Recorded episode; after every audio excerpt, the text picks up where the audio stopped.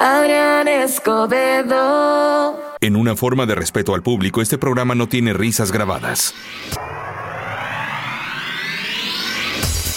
Avanzamos, señores, pues resulta ser que sí, ahorita la ciberseguridad está alertando que, bueno, siguen habiendo todas estas, eh, pues, tranzas, oiga, de gente que hackean sus dispositivos y lógicamente, pues no lo hacen nada más para ver sus fotos, ¿verdad? Lo hacen para ver su número de cuenta.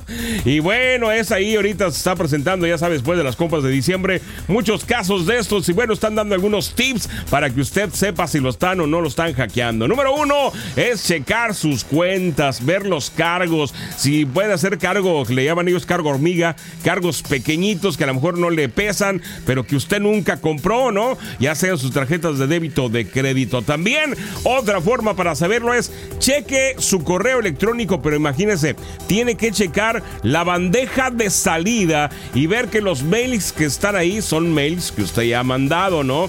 Porque resulta ser que a través de su mail pueden mandar su información con estos mails fantasma que usted nunca mandó, pero están ahí la cuenta de salida, ¿no? A través de las redes sociales, correo electrónico, mensaje de texto, si recibe información sensible, ¿qué quiere decir sensible? Oye, tengo una fotografía, quiero saber si eres tú y si eres tú se lo voy a mandar a su esposa. Cosas así, aquí está el link, no lo sabrá, por más que sea la curiosidad, ha hecho, a eso se basan esas este, amenazas de que la curiosidad y, si sí, y, si sí soy yo, y, mejor me asomo a ver si soy. Entonces, no lo haga, por favor. Revise su historial de llamadas salientes. Si encuentra algunos mensajes de voz o de texto, videollamadas que no sean suyos, por lo más seguro es que están usando su línea para otras cosas, ¿no? También cheque este, sus contraseñas de todas las redes sociales y cámbialas periódicamente. En el historial de perfiles de sus, este, ¿cómo se llama? De sus redes sociales, en las cuentas de mail, de Apple, de Google, de Microsoft Live. También cheque que no haya gente agregada que usted no conoce. Si es así, bloqueela, por favor, ¿sale? Esto es para evitar que se lo hackeen.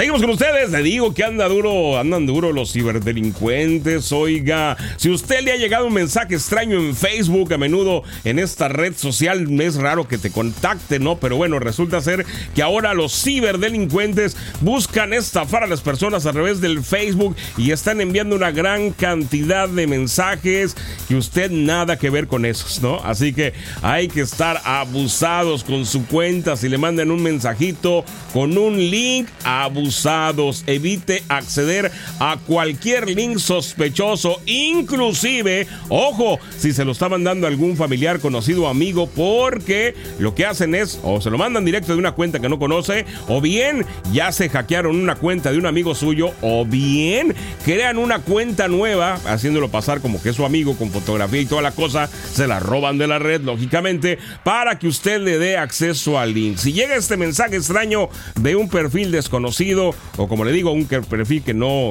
no sabe si esta persona le manda el link, uno, pues verifíquelo con su amigo, oye, me estás mandando algo por teléfono, háblele. Si no, bloquee esta cuenta de inmediato para que no tenga acceso a esa información. Lógicamente, no le dé clic al link, ¿verdad? Si recibe un mensaje de una cuenta que no conoces, busca más detalle en la información de perfil. Por lo general, estas cuentas dicen usuario de Facebook o no traen datos o traen datos muy vagos, ¿no? Así que hay que estar abusadillos porque con este este link, están entrando a su ordenador y créame que están entrando a todo su ordenador completito, cuentas, mails, todo. Así que abusados porque andan, andan bien duros, oiga, pues ¿qué traen? Falta de lana, ¿verdad? Adrián Escobedo.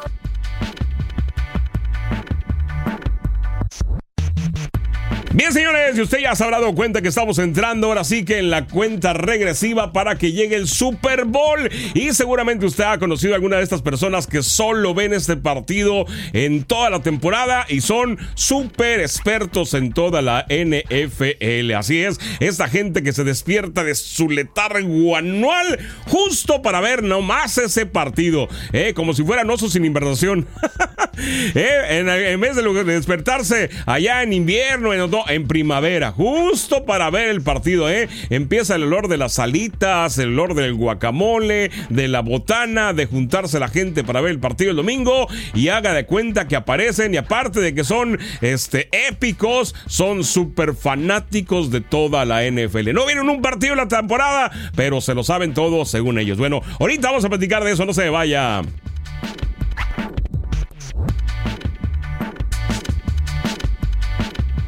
Estamos de regreso, señores, y de repente, ya sabe, aparecen estos expertos en el fútbol americano que saben todo sobre las técnicas, los jugadores, incluso saben unas reglas que ni los árbitros sabían que existían, pero ellos los quieren aplicar, ¿no? ¿Eh? Además que eh, te, y te arrebatan, oiga, no, no, es que eso no era, es que según la regla de no sé qué, esa sí era falta. En fin. Eh, y además, ellos, como si nada más existiera ese partido, ¿no? De repente, oye, ¿a poco jugaron contra otros? y se acuerdan, eso sí, se acuerdan de todos los Super Bowls. Bueno, es la gente que le empieza a ir nada más a, la NFL en el partido final. Y no solo eso, sino que también se convierten en críticos del deporte. Analizan cada jugada como si fueran los comentaristas más expertos profesionales. En fin, acaban siendo un espectáculo más grande que el mismo Super Bowl. ¿Conoce a alguien así? Bueno, hay varios, hay varios de esos tipos. Ahorita vamos con otro tipo.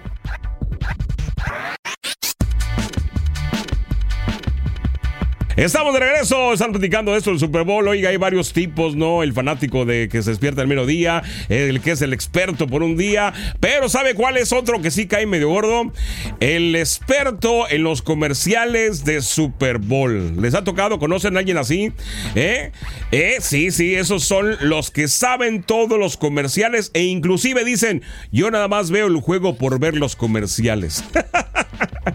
¿Eh? Y según ellos ya habían visto todos los comerciales antes de que salieran al aire, ¿eh? ¿A poco no? ¿No le parece? Y luego se ríe los comerciales más osos. Te dice cuánto costó cada comercial. ¿A quién le iban a llamar ese comercial pero no lo pudieron encontrar y le llamaron a otro? ¿Sí le ha tocado? Además te dicen, ese es el mejor del año. Pues sí, nada más pasa una vez al año. no hay comerciales del Super Bowl en otra época del año, oiga. Y no solo a eso, que también se convierten en críticos de la publicidad, discutiendo sobre cuál es el mejor comercial. Eso sí, como si estuvieran en un festival de cine. ¿Le ha tocado convivir con alguien así?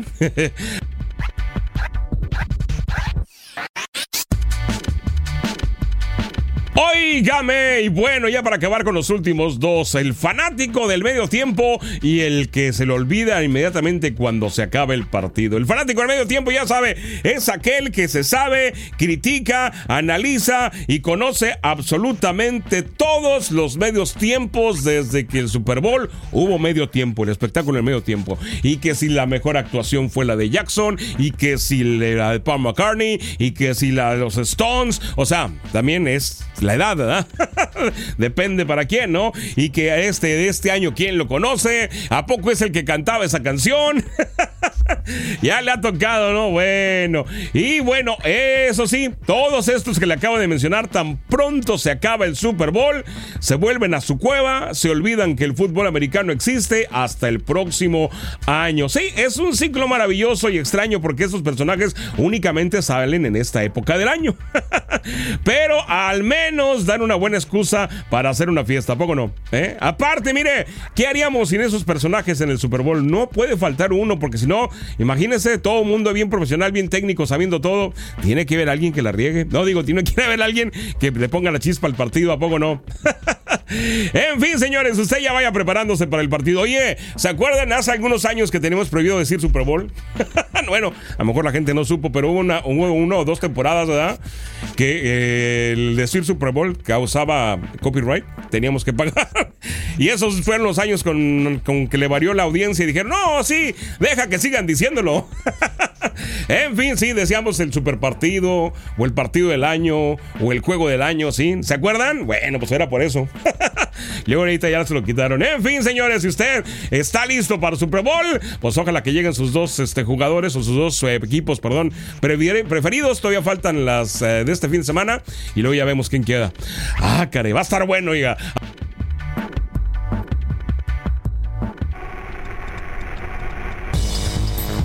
Estamos de regreso. Resulta ser que el Ministerio de Transporte y Aviación Civil del Talibán emitió un comunicado online el domingo diciendo que el avión que había sido hallado allá en Kufab, cerca del monte Cruz Okorn, fue un avión ruso. Así es, este accidente ocurrió el sábado en una zona montañosa cerca del distrito de Sebak, allá en Madagascar.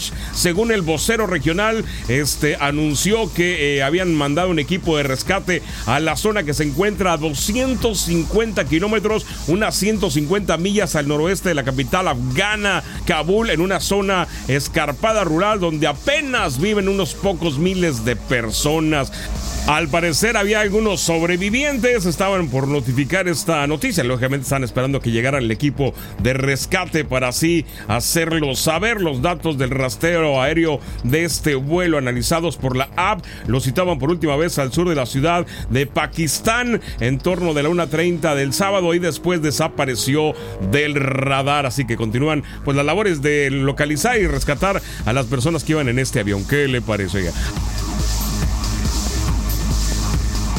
Estamos de regreso con el reporte OVNI que dice que eh, hay una iniciativa europea de recuperar ovnis accidentados. La pregunta es cómo los van a recuperar si supuestamente no hay. a ver, platícanos. Europea de recuperación de accidentes OVNI.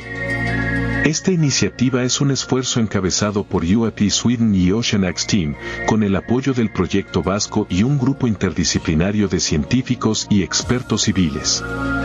El proyecto tiene la audaz ambición de mapear y analizar supuestos lugares de accidentes ovni en suelo europeo, tanto contemporáneos como históricos. Hoy presentaremos la Iniciativa Europea para la Recuperación de Accidentes o por sus siglas en inglés y nativa. Es un esfuerzo encabezado por UAP Sweden y Ocean Team con el apoyo del proyecto vasco y un grupo interdisciplinario de científicos y expertos civiles. El proyecto tiene la audaz ambición de mapear y analizar supuestos lugares de accidentes ovni en suelo europeo, tanto contemporáneos como históricos. Y en lugar de esperar una hipotética divulgación liderada por el gobierno pretende uno crear un proyecto independiente impulsado por la comunidad que capacite a los ciudadanos comunes y corrientes para que descubran respuestas que antes parecían haberles sido negadas. 2. Identificar lugares de accidentes creíbles utilizando la recopilación de información protegida de datos y aplicando métodos derivados de la ciencia, la psicología y la ciencia forense criminal con la supervisión de profesionales de estos campos. 3. Visitar y examinar estos lugares de accidentes para recolectar cualquier material de manera segura. 4. Compartir los hallazgos con los científicos para un examen más detallado. Y 5. Compartir cualquier con el público de manera transparente. Varios científicos eminentes y figuras públicas dan su apoyo, incluido a Ov astrónomo de Harvard y fundador del proyecto Galileo. Todos los miembros del equipo trabajan para el proyecto en su tiempo libre y son totalmente independientes de cualquier interés de terceros entre los colaboradores se encuentran Thomas Binder y Alexander Terrell, coordinadores del proyecto y cofundadores de Usweden Danes, que es el líder del equipo fundador. Del equipo CanX Beatriz Villarroel que es astrónoma y encabeza los proyectos Vasco y Exo además de policías, analistas, documentalistas y demás asistentes es sin lugar a dudas un equipo de primer nivel para indagar sobre posibles accidentes ovnis en suelo europeo.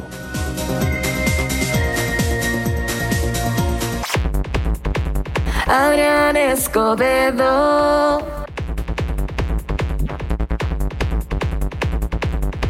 Bien, señores, avanzamos con más. Vamos a platicarle de este asteroide que cruzó el cielo de Berlín y que lógicamente pues causó que mucha gente lo grabara. Oiga, este asteroide que fue detectado ya hace algunos meses por el Centro de Planetas Menores, el MPC, y que fue descubierto por un astrónomo húngaro a quien se le llamó 2024 BX1.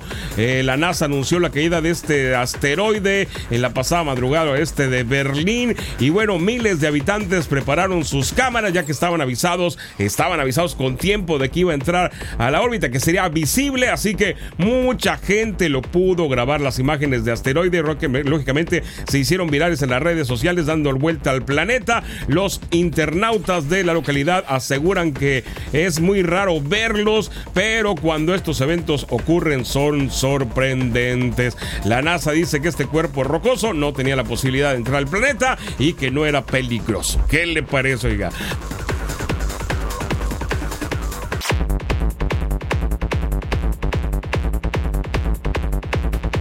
Oiga, ¿usted sabía que los niños que viven cerca de áreas verdes tienen los huesos más fuertes? Bueno, esto le indica un reciente estudio que reveló que los niños que tienen acceso a áreas verdes cerca de sus hogares presentan una mayor fortaleza ósea, lo que podría tener beneficios significativos para su salud a lo largo de toda la vida. Los científicos descubrieron que aquellos niños que residen en áreas que tienen parques, sobre todo con juegos, son de 20 a 25 más fuertes en lo que es la densidad o sea que el niño promedio. ¿Qué le parece? Esto lógicamente pues reduce el riesgo de tener una densidad ósea baja, que es aproximadamente en un 65% de los casos. ¿Qué le parece? Así que, pues si usted tiene ahí un parque cerquita, pues saque al chamaco a pasear, oiga.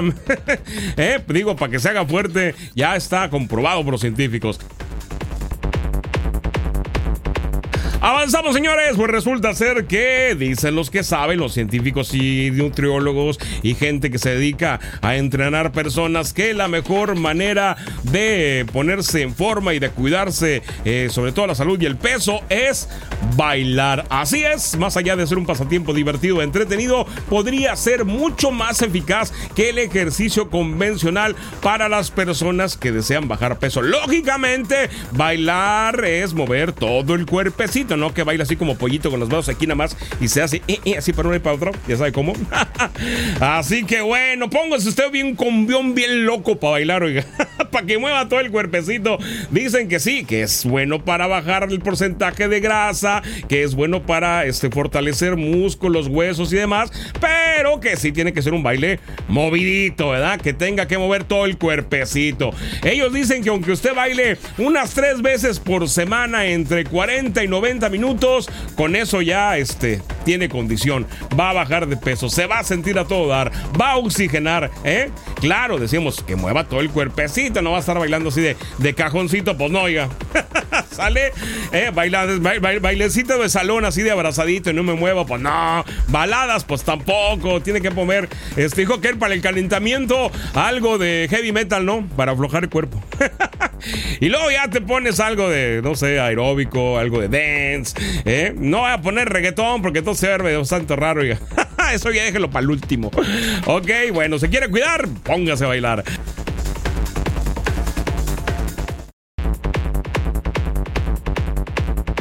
Avanzamos, señores, y resulta ser que sí, oiga, una cámara de seguridad captó el momento en el que un ladrón quedó colgado de la ventana de un tren luego de que intentara escapar de después de realizar un robo. Mediante redes sociales se difundió el video que muestra cómo un hombre se quedó colgado de la ventana de un tren allá en la India. En el video se puede ver al hombre que cuelga y que pues está indeciso por la alta velocidad que lleva ya el tren de dejarse caer. El sujeto intentó escapar tras robar algunos teléfonos celulares de la gente que iba a bordo según el testimonio. El ladrón intentó huir y al resbalarse quedó únicamente colgado de un brazo de la ventana, a lo que, ¿qué creen? Que las personas a las que acababa de asaltar lo tuvieron que ayudar a subir al tren, y Muchos de ellos aseguraron que ese es el karma instantáneo. O sea que los que le robó el teléfono lo capturaron, o sea, lo subieron otra vez al tren, y lógicamente lo capturaron y en la próxima estación le entregaron a la policía. ¡Qué caray, oiga! ¿Eh? Cosas que pasan, cosas que pasan. Bueno.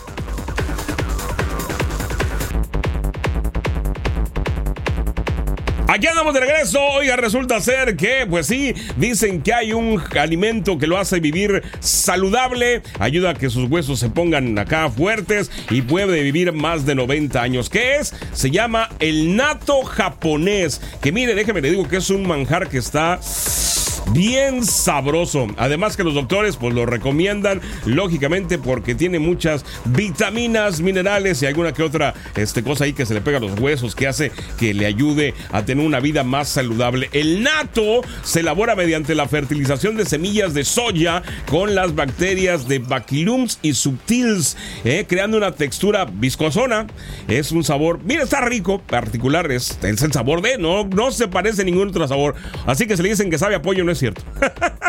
Aunque su gusto se puede considerar exótico, en Japón es apreciado por eh, ser un manjar y se consume comúnmente en el desayuno acompañado de arroz. Así que si usted conoce algún restaurante japonés, vaya y pida este alimento que dicen que es la maravilla, se llama nato. Así lo puede pedir, nato. Sabe rico, este, además que le va a ayudar y ya si usted le gusta, pues se lo puede desayunar todos los días. Es un super alimento que es rico en proteínas, minerales, vitaminas, especialmente la vitamina K2, que es raro que la consumamos. Así que bueno, usted ya sabe, quiere vivir fuerte y sano, hay que entrarle al nato japonés.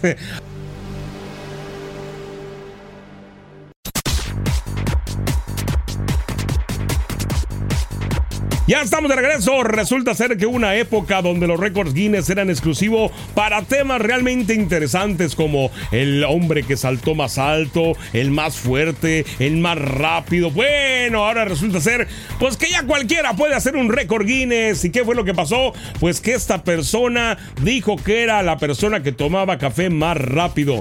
Y sí, allá en Alemania un hombre logró, tomar una taza de café caliente, por supuesto, en apenas 3 12 segundos. Y la organización Guinness World Records anunció que él era el ganador. Es Félix von Molberg, así se llama. ¿eh? Es un ciudadano de Frankfurt y bueno, él posee ya el récord de la bebida de café más rápida. ¿Usted lo puede hacer en menos tiempo? Bueno, 3.12 segundos es el tiempo a vencer para que usted entre en el libro de los récords. Además, cabe mencionar que pues, llevan una lana. ¿Qué le parece? Avanzamos con más aquí a de Latin.